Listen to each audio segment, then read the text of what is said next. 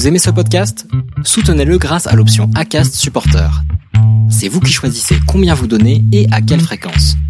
Cliquez simplement sur le lien dans la description du podcast pour le soutenir dès à présent. When you're ready to pop the question, the last thing you want to do is second guess the ring. At Bluenile.com, you can design a one-of-a-kind ring with the ease and convenience of shopping online. Choose your diamond and setting. When you find the one, you'll get it delivered right to your door. Go to Bluenile.com and use promo code LISTEN to get $50 off your purchase of $500 or more. That's code LISTEN at Bluenile.com for $50 off your purchase. Bluenile.com code LISTEN.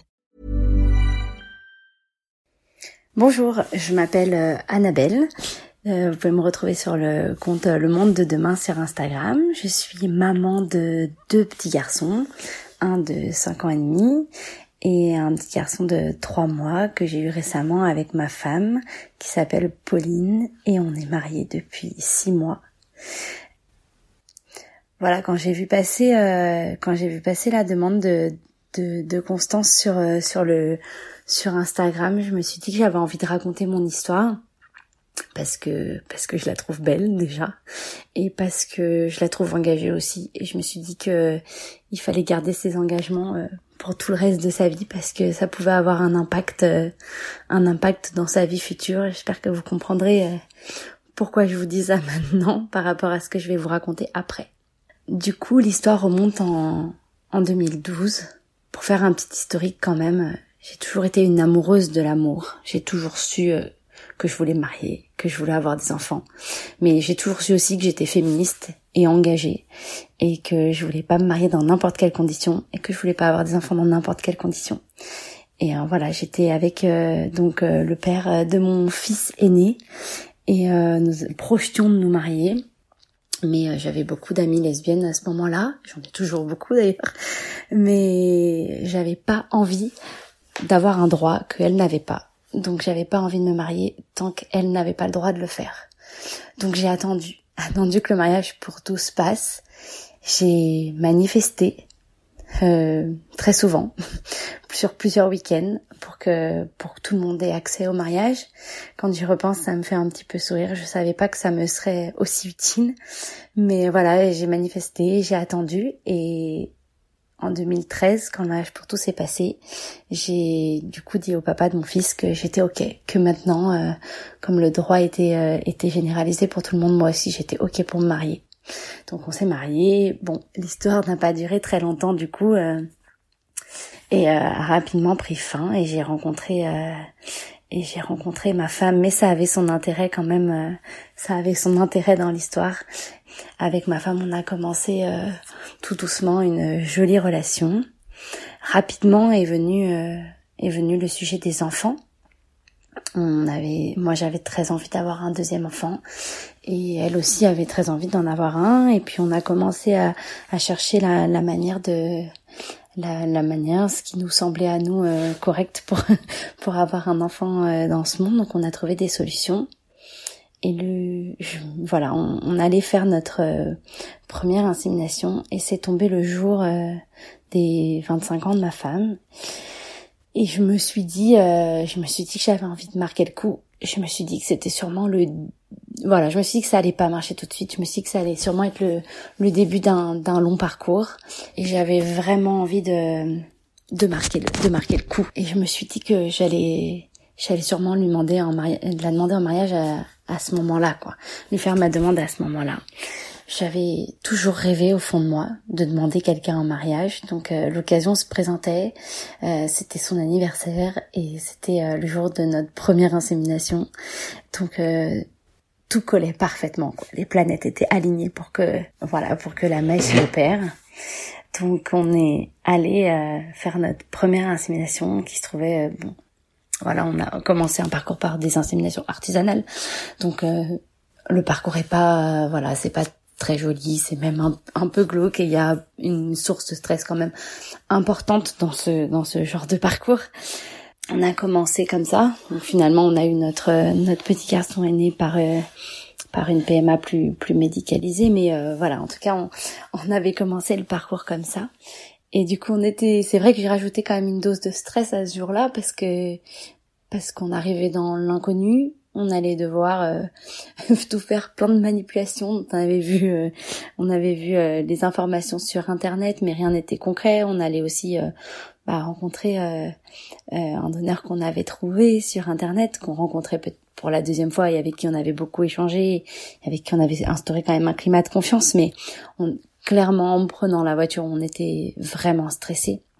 Et euh, du coup, je rajoutais quand même une dose de stress à, à ce jour-là, quoi. Je savais que elle avait 25 ans, on allait dans l'inconnu, et en plus, je rajoutais une dose de stress en me mettant une petite pression en voulant la demander en mariage à ce moment-là. Et puis on est arrivé à l'hôtel, et je sais pas trop comment et pourquoi.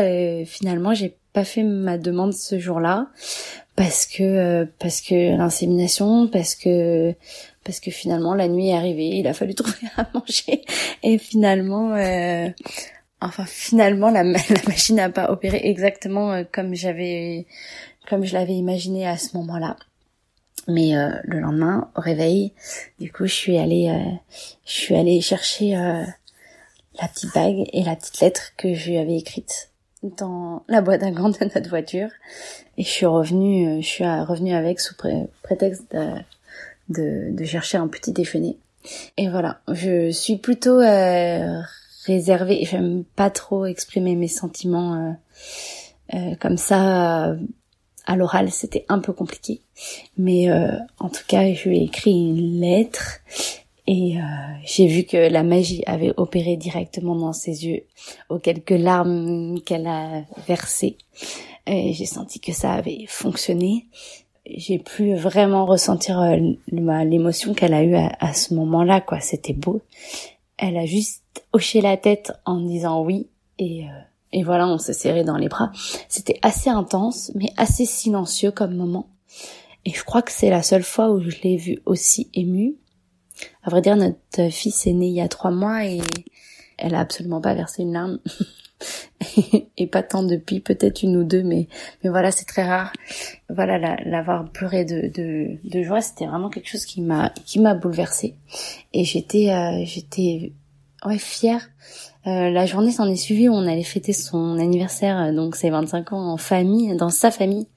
Et du coup, euh, rapidement, elle l'a dit à tout le monde. Les gens l'ont vu avec la bague et et en fait, la nouvelle s'est répandue et les gens étaient hyper contents pour nous, euh, hyper rapidement en fait.